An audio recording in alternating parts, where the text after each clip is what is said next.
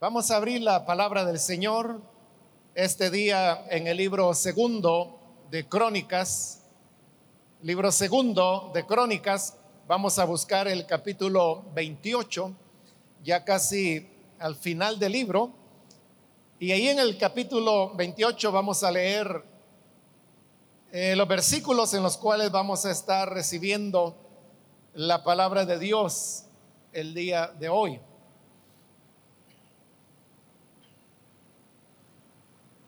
Dice la palabra del Señor en el libro segundo de las Crónicas, capítulo 28, versículo 9 en adelante.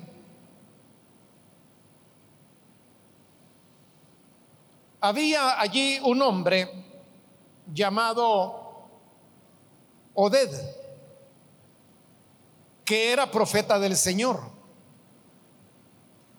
Cuando el ejército regresaba a Samaria, este profeta salió a su encuentro y les dijo, el Señor, Dios de sus antepasados, entregó a los de Judá en manos de ustedes, porque estaba enojado con ellos. Pero ustedes los mataron con tal furia que repercutió en el cielo. Y como si fuera poco, ahora pretenden convertir a los habitantes de Judá y de Jerusalén en sus esclavos. ¿Acaso no son también ustedes culpables de haber pecado contra el Señor su Dios? Por tanto, háganme caso, dejen libres a los prisioneros ¿Acaso no son sus propios hermanos? La ira del Señor se ha encendido contra ustedes. Amén. Hasta ahí vamos a dejar la lectura, hermanos. Pueden tomar sus asientos, por favor.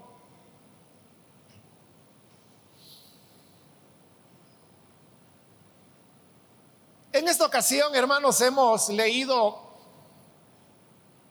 este pequeño relato que nos habla acerca de este profeta del Señor llamado Oded. Esta es la única ocasión en que su nombre aparece en la escritura y todo lo que sabemos de él es lo poco que este pequeño relato nos presenta. La situación, hermanos, que aquí estaba aconteciendo como le dije antes de la lectura, este ya casi es el final del libro segundo de las crónicas y consecuentemente también es ya el final de, de lo que fue los reinos tanto del norte como del sur en Israel.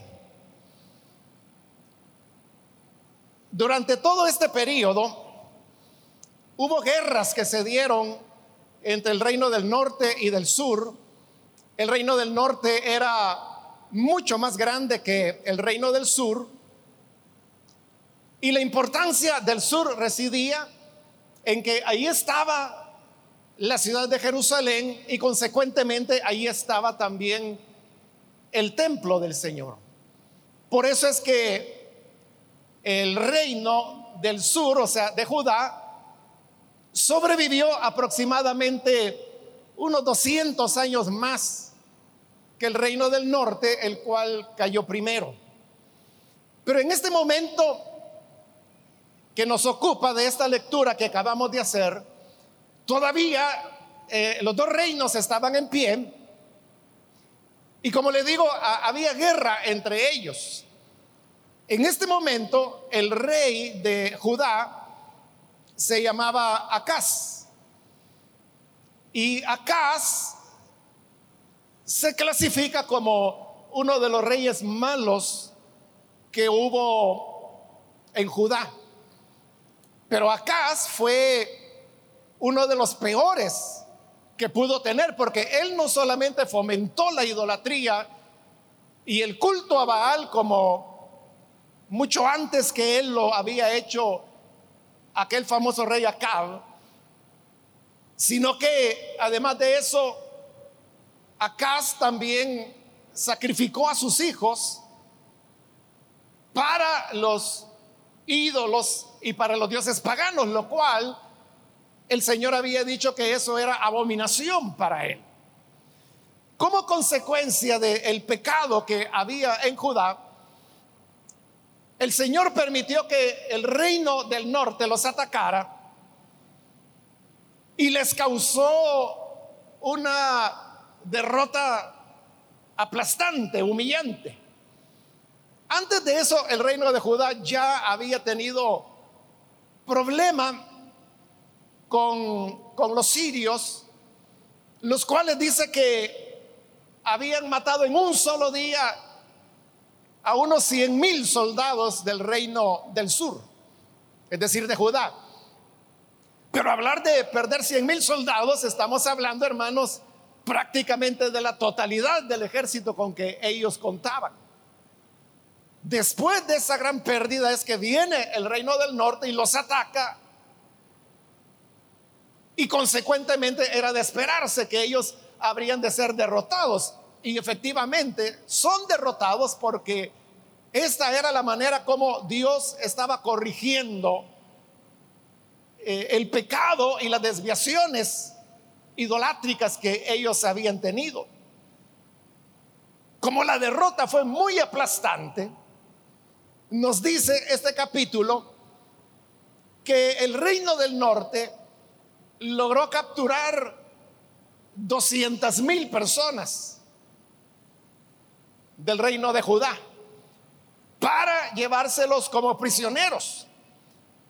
Entre estos 200 mil nos dice el relato que ahí iban hombres, iban mujeres, iban jóvenes, pero también iban niños y niñas.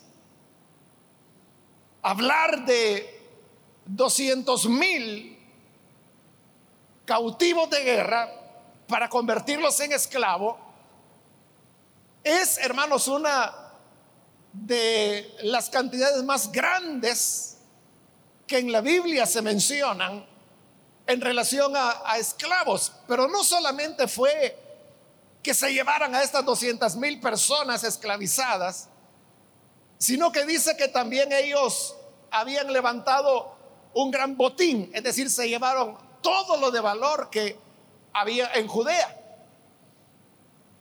Y habiendo tenido esta gran conquista, habiendo recogido este gran botín, y con estos 200 mil esclavos, las tropas del norte comienzan a regresar hacia Samaria, que era la capital del reino del norte. Y allí en Samaria era donde vivía este profeta Oded, del cual comencé hablando al principio, que de él solo sabemos lo que la escritura ahí nos dice. Pero el Señor le habla a Oded y entonces Oded sale de Samaria y va a encontrarse con los ejércitos del norte que traían el botín y los 200 mil esclavos. Entonces, Oded en realidad fue un hombre valiente como muchos profetas, hombres de Dios o varones de Dios como también se le llama en la escritura. Valiente porque él se enfrenta con un ejército que venía victorioso, que había conquistado riquezas y que traía 200 mil esclavos. Era un día de victoria para el país. Pero Oded no lo veía así porque él no veía las cosas desde el punto de vista humano como lo veía la población, como lo veían los soldados. Él veía las cosas conforme a los ojos de Dios. Y Dios tenía otra visión de lo que estaba ocurriendo. Por eso es que Oded sale para enfrentar al pueblo y encararlos con lo que Dios tenía que decirles. Y lo que les tiene que decir es lo que leemos ya en la parte final del versículo 9, donde dice, el Señor Dios de sus antepasados entregó a los de Judá en manos de ustedes porque estaba enojado con ellos. Les está diciendo la razón de su victoria. No ha sido por su habilidad, por su capacidad. No ha sido por los ejércitos, por sus habilidades militares. No. Esto ha ocurrido porque el Señor estaba enojado con ellos. ¿Por qué Dios estaba enojado con Judá? Ya se lo dije, porque tenía un rey que había volcado al pueblo a la idolatría y habían hecho cosas que eran abominables a los ojos de Dios. Por eso dice Oded ahora, el Señor los derrotó y se los entregó a ustedes. El Señor se los entregó. Pero hay una diferencia, hermanos, entre que el Señor entregara al sur en sus manos. Esa es una cosa que Dios lo hizo, es lo que Oded está diciendo. Y otra es cómo el reino del norte trataba a esos a quienes el Señor les entregó. Esto es algo que aparece varias veces en las escrituras. Si usted es lector de la Biblia, de seguro ya ha leído en estos libros precisamente, primero y segundo de Reyes, primero y segundo de Crónicas, la historia acerca de aquel hombre Jehú, que sobre todo se narra de manera más amplia en el libro segundo de los Reyes. Hermano, Jehú fue un rey ¿cómo le diría? Firme, audaz, agresivo. Y que él estaba consciente que la fuerza que tenía era porque a través de él el Señor estaba ejecutando juicio contra los idólatras, principalmente contra la familia de Acab.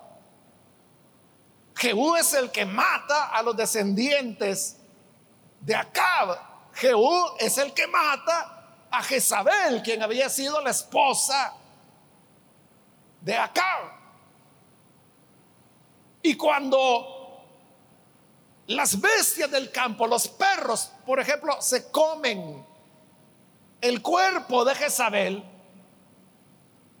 Jehú dijo, eso fue lo que el Señor profetizó a través de Elías cuando dijo que así terminaría la familia de Acab. Cuando uno lee, hermanos, esa historia acerca de Jehú, uno dice, bueno, este sí que era un hombre de Dios, este sí que puso en orden las cosas, castigó a los pecadores, los mató, los degolló. El problema es que en verdad Dios dice, sí, Él lo hizo porque es lo que yo anuncié, es el castigo contra la familia de Acab. Pero el Señor tenía contra Jehú, que había sido demasiado cruel. Porque él hizo matanzas. Por ejemplo, mató a todos los sacerdotes de Baal. El templo de Baal lo convirtió en baño público. En una época, hermanos, cuando las casas no tenían sanitarios y entonces las personas iban a los baños públicos a, hacer sus necesidades. En eso convirtió lo que había sido el templo de Baal. Cosas así hizo Jehú, es decir, que le impresionan a uno, pero Dios a través de los profetas lo condena y dice de que usó de demasiada violencia. Eso es lo que está ocurriendo acá. Porque Oded le dice al ejército triunfante, le dice, el Señor se los entregó. Pero ustedes, dice la parte final del versículo 9, los mataron con tal furia que repercutió hasta el cielo. Es como que si Dios le dijera, es cierto, yo los derroté y se los puse en sus manos, pero ustedes fueron bárbaros no se conformaron con matarlo, sino que lo hicieron con una ira, con un enojo, que esto ha repercutido hasta los cielos. Y el Señor ahora está enojado contra ustedes. Es decir, que este relato, hermanos, que hoy estamos leyendo, es un pasaje que nos habla sobre cómo Dios ve, o más bien, cómo Dios quiere que sea nuestra reacción ante el enemigo derrotado. Porque no es lo mismo que usted tenga enemigos, que son enemigos gratuitos, ¿verdad? Porque el cristiano no tiene ningún enemigo. Pero nosotros lo que podemos hacer es controlar nuestro corazón, ¿verdad? Y vivir de acuerdo a las enseñanzas de Jesús y hacer lo que él dijo, amar a nuestros enemigos, orar por ellos, bendecir a los que nos persiguen. Eso es lo que hacemos. Es decir, nosotros no tenemos ni ira, ni amargura, ni deseo de venganza, ni odio, ni rechazo siquiera hacia los que se constituyen en nuestros enemigos. Al contrario, los amamos.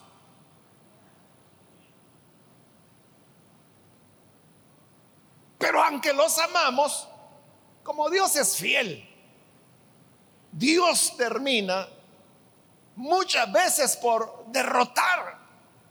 Él hace caer a nuestros enemigos, los derrota y los humilla. Y ahí viene el punto. Cuando su enemigo está derrotado, está vencido, porque Dios es un Dios de justicia.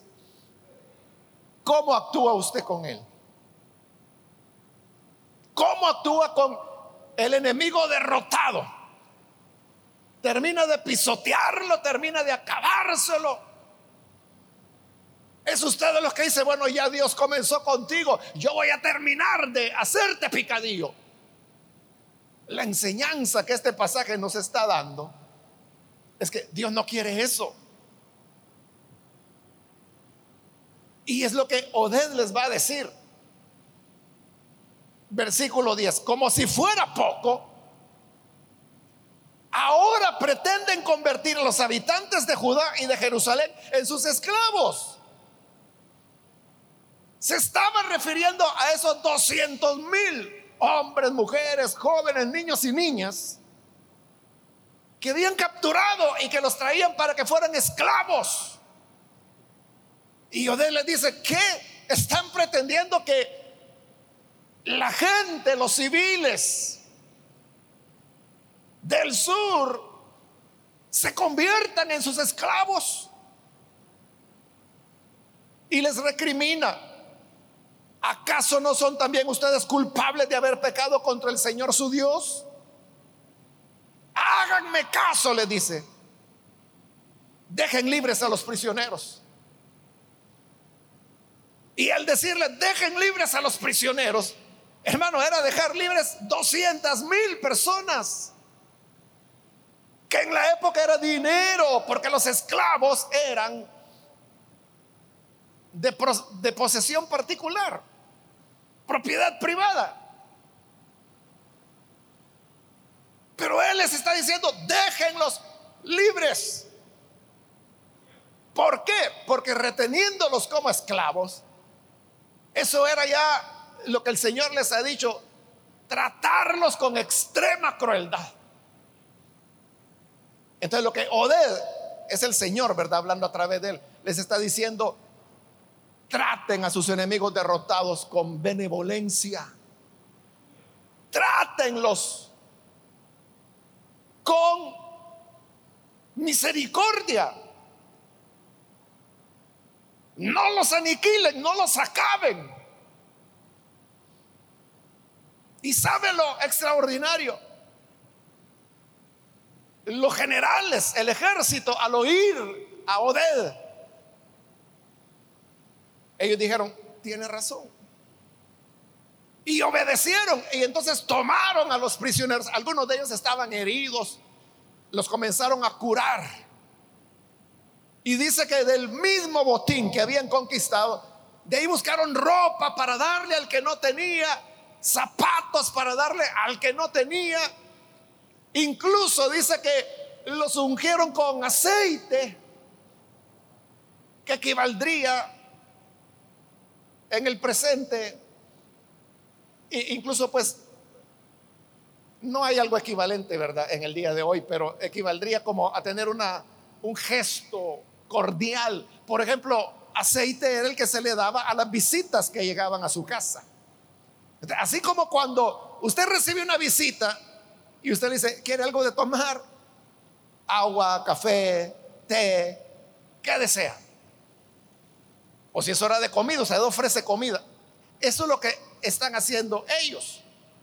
Porque el aceite, como le digo, era para agradar a las visitas. Era un gesto de cortesía. Eso es lo que hacen con los 200 mil. Los ungen con aceite como dándoles un detalle de, de atención, de gentileza. Y lo van a dejar de regreso hasta la ciudad de Jericó, que era del sur. Y cuando se aseguran de que ellos ya están en casa, ya están, ya nadie los va a molestar, están seguros. Los dejan y se regresan. Entonces, ¿qué hicieron con el enemigo? Perdonarlo. Si ya estaban derrotados, hermanos. Esto mismo es lo que ocurrió mucho antes que esto, en la época de Eliseo. que hubo un ataque de los ejércitos sirios. Es aquel pasaje famoso que Giesi se levanta muy de mañana y ve que están rodeados de ejércitos sirios. Entonces llega asustado donde Eliseo y le dice, Señor, los enemigos nos rodean. Eliseo ora por él y le dice, Señor, ábrele los ojos para que él vea que son más los que están con nosotros que los que están afuera. Entonces Dios le abre los ojos al criado, a Giesi. Y cuando él ve, dice que ve que al lado de ellos habían carros de fuego, eran los ángeles del Señor cuidándolos. Pero acto seguido, Eliseo dice, Señor, ciégale los ojos a los sirios y los ciega. No es que quedaron ciegos totalmente, sino que ya no distinguían. Y aunque ellos habían llegado para capturar a Eliseo, Eliseo sale y le dice, oigan, no es por aquí síganme, yo les voy a indicar dónde van a encontrar a ese hombre. Y era él. Pero no lo conocían, no lo reconocían. En ese sentido era su ceguera, que estaban como confundidos. Y viene Eliseo y lo guía. ¿A dónde cree usted? A Samaria. Y al llegar a Samaria, ahí va entrando Eliseo y detrás de él vienen todas las tropas sirias. Obviamente los ejércitos de Israel salieron porque estaban las tropas sirias y estando allá en Samaria, los ejércitos de Israel los rodean. Entonces viene Eliseo y le dice, Señor, ya les puedes abrir los ojos. Y los sirios reciben la vista y se dan cuenta que están en Samaria. Y se dan cuenta que el hombre que los había guiado era Eliseo. Y se dan cuenta de que están perdidos porque están rodeados. Y el rey de Israel le, pregunta a Eliseo, y ahora mi señor, le dice, el rey diciéndole al profeta, mi Señor. Porque sabía que él podía ser el rey, que tenía la corona sobre la cabeza. Pero sobre la cabeza de Eliseo estaba la gloria del Señor y los carros de fuego.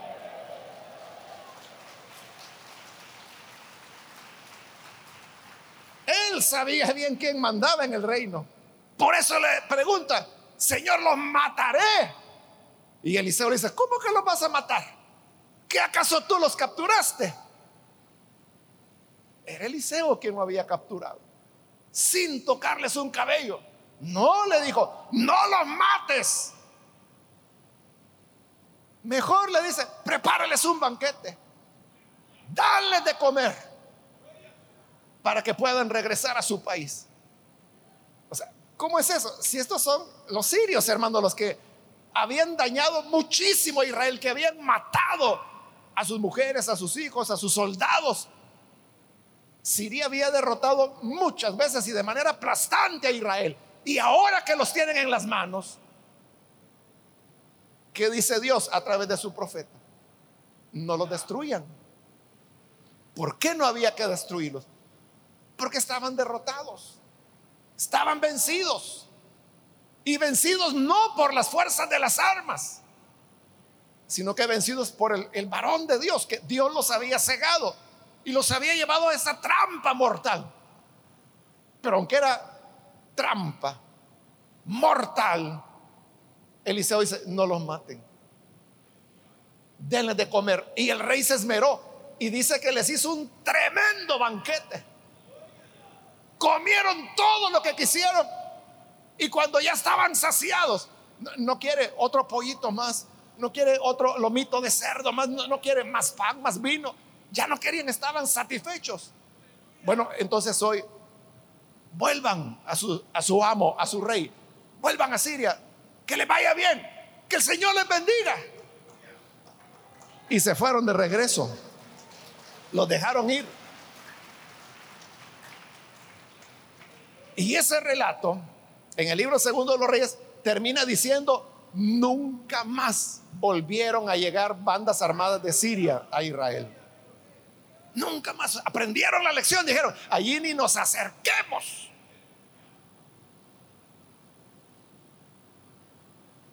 Pero ¿cuál era la enseñanza que Dios quería dar a través de su siervo Eliseo en ese caso? La benignidad, de no ser implacable, de no ser, hermanos, sin perdón. No, no los mates, mejor dales de comer. Eso es igual, hermanos, que lo que Jesús dijo. Perdón, no es Jesús, pero es Pablo quien retoma esas palabras y allá en Romanos 11, él dice, si tu enemigo tiene hambre, dale de comer. Si tu enemigo tiene sed, dale de beber. De esta manera harás que se avergüence. Porque él lo que le hizo a usted fue daño y usted le está haciendo bien. Ahora, usted dirá, no, pero eso no es justo. Si él me hizo daño, yo le tengo que hacer daño. Si él me hizo algo malo, yo me tengo que desquitar. Ese no es Dios. No. Es que ya está derrotado. En el caso este que estamos hablando aquí de Oded, aquí el pueblo estaba derrotado militarmente, estaba en el suelo, estaban de rodillas. Entonces Dios dice a través de Oded, déjenlos ir. Y los dejaron ir. En el caso de Samaria era una derrota moral, porque nadie había perdido ni siquiera su arma, pero moralmente estaban derrotados. Entonces, denles de comer y que se vayan, suficiente. Y uno diría, oiga, pero si son nuestros enemigos, no, a partir de ese día no fueron enemigos.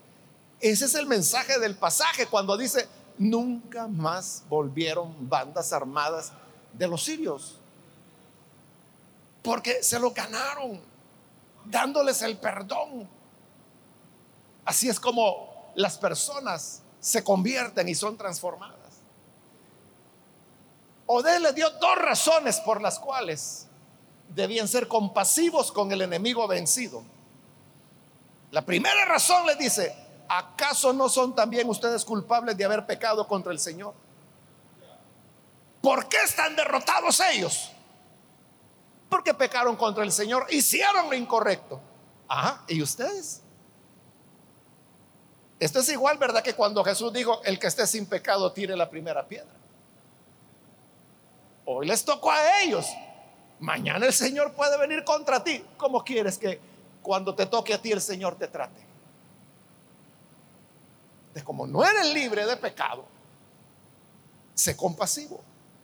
Para que cuando a ti te toque, hagan compasión contigo. Y la segunda razón está en el versículo 11 cuando les pregunta, ¿acaso no son sus propios hermanos? Aquí habían pasado siglos, hermanos, desde que Israel se había dividido en los dos reinos, el norte y el sur. Siglos habían pasado. Ya se veían como, imagínense hermano, si eh, nosotros estamos por cumplir en septiembre próximo 200 años de ser una nación independiente, 200 años de la independencia. Y sentimos que eso fue hace. de nuestros tatarabuelos, ¿verdad? Aquí habían pasado más siglos. Ellos ya no se veían como lo que eran descendientes de Abraham, se veían como reinos diferentes. Pero el Señor a través de Odé les dice, oigan, que no son hermanos. Y en verdad lo eran. Todos descendientes de Abraham, de Isaac, de Jacob, todos habían tenido por padre a Moisés. Todos tenían la ley.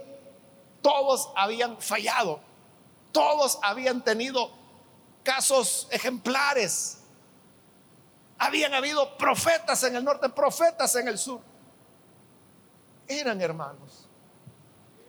¿Por qué vas a destruir al que al fin de cuentas es tu hermano? Ahora, usted podrá decir, es que mire, esta enemiga que yo tengo, que es mi vecina, esa no tiene nada que ver conmigo, no somos familia, pero somos seres humanos. Todos tenemos el mismo padre, que se llama Adán, y todos tenemos la misma madre, que se llama Eva. De ahí venimos todos, sin excepción, a menos que alguien haya venido de Alfa Centauro o de alguna otra estrella. Pero me temo que no, que todos somos seres humanos. somos hermanos. Eso es lo que Odell les pregunta. Que no son sus hermanos. ¿Por qué vamos a humillar a un hermano o hermana? No estoy hablando necesariamente de un hermano en Cristo, ¿verdad? De una iglesia. Si fuera así, con mucha más razón. Pero estoy hablando de hermandad en el sentido de humanidad, de hermandad universal, ¿verdad? ¿Por qué vamos a humillar? ¿Por qué vamos a dejar a un ser humano? O sea, si tú quieres lo puedes hacer, como lo hizo Jehú. Pero después el Señor terminó condenándolo a él. Nosotros cuando leemos la historia, como le digo, Jehú nos parece un héroe, alguien apasionado por Dios. Pero Dios dice, no, demasiado cruel. O a David, el rey David no lo tenemos nosotros como héroe, como ejemplo en muchas cosas. Pero ¿qué dijo el Señor de David cuando quiso construir el templo? No, porque tú has derramado demasiada sangre. David podía decir, sí, pero yo tenía que derrotar a los filisteos para fortalecer a Israel, para defender. Eh, está bien pero te excediste. Demasiada sangre. No eres digno. Que Dios nos ayude, hermanos, para que nosotros aprendamos a ser compasivos y que tratemos a los demás con misericordia para que usted sea también tratado con misericordia. La escritura dice, juicio sin misericordia se hará a quien no haga misericordia. Eso es solemne. Juicio sin misericordia se hará al que no haga misericordia. Que Dios nos ayude a no gozarnos del mal ajeno, sino que a ser compasivos, porque esa es la voluntad del Señor. Vamos a cerrar nuestros ojos, hermanos. Rápidamente quiero invitar a las personas que todavía no han recibido al Señor Jesús como Salvador, pero usted ha escuchado la palabra y hoy se da cuenta de la importancia de conocer más del Señor el camino es Cristo. Y yo quiero invitarle para que usted no vaya a perder esta oportunidad y pueda hoy recibir a Jesús. Cualquier amigo o amiga que es primera vez que necesita recibir a Jesús, póngase en pie en el lugar donde se encuentra. Allí donde está, puede ponerse en pie para recibir a Jesús. Nosotros oraremos por usted para que la gracia del Señor le, alcance, le cubra y usted pueda tener una nueva vida. ¿Hay alguna persona, algún amigo o amiga puede ponerse en pie en este momento? Solo le voy a pedir que lo haga rápidamente, porque debo terminar ya, debo ser breve. Pero si hay alguien, póngase en pie. La venganza no es dulce. Porque si tú te vengas, mañana vendrá contra ti. Por eso es que la escritura dice, no se venguen por ustedes mismos. Dejen la venganza al Señor. ¿Quieres hoy descansar en tu corazón? Soltar el rencor, el deseo de venganza, los sentimientos negativos hacia otras personas. Ponte en pie. Hoy es el momento para hacerlo. ¿Hay alguna persona que necesita recibir a Jesús? Póngase en pie. También quiero invitar si hay hermanos que se han alejado del Señor, pero necesitan hoy reconciliarse. Póngase en pie para que oremos con usted. Hay alguien que necesita hacerlo. Algún hermano o hermana que se va a reconciliar, póngase en pie. Estoy por terminar, pero si hay alguien, póngase en pie en este momento.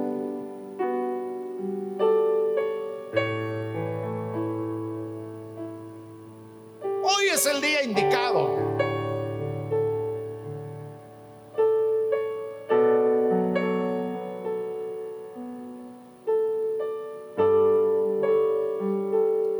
Muy bien, ahí arriba hay una persona, que Dios le bendiga. ¿Alguien más? Yo voy a terminar. Ahora vamos a orar. Pero si hay alguien más que necesita al Señor. Muy bien, aquí hay un hombre que Dios lo bendiga. Este lado hay una joven, Dios la bendiga también. Ahí en medio hay otro joven, Dios lo bendiga. Vamos a orar en este momento. Y a usted que nos ve por televisión, le invito para que se una con las personas que están recibiendo a Jesús en este local y ore con nosotros. Señor, gracias te damos porque tu palabra siempre nos ilumina, siempre nos enseña y por eso presentamos a ti a las personas que en este lugar, como también a través de los medios de comunicación, abren su corazón para recibirte a ti. Padre, cámbiales, transfórmales, que puedan, Señor, conocerte, amarte y caminar a tu lado. Cada día ayúdanos, como tu palabra nos enseña, a ser compasivos, a ser indulgentes, misericordiosos, así como tú que no veniste para destruir a las personas, sino que para salvarlas. Que en nosotros también se refleje los actos salvadores y de bondad que tú tienes hacia tu iglesia y hacia todos. Que nosotros también podamos vernos entre todos como hermanos miembros de una misma sangre, de una misma humanidad. En nuestra oración por Jesús nuestro Señor. Amén y amén.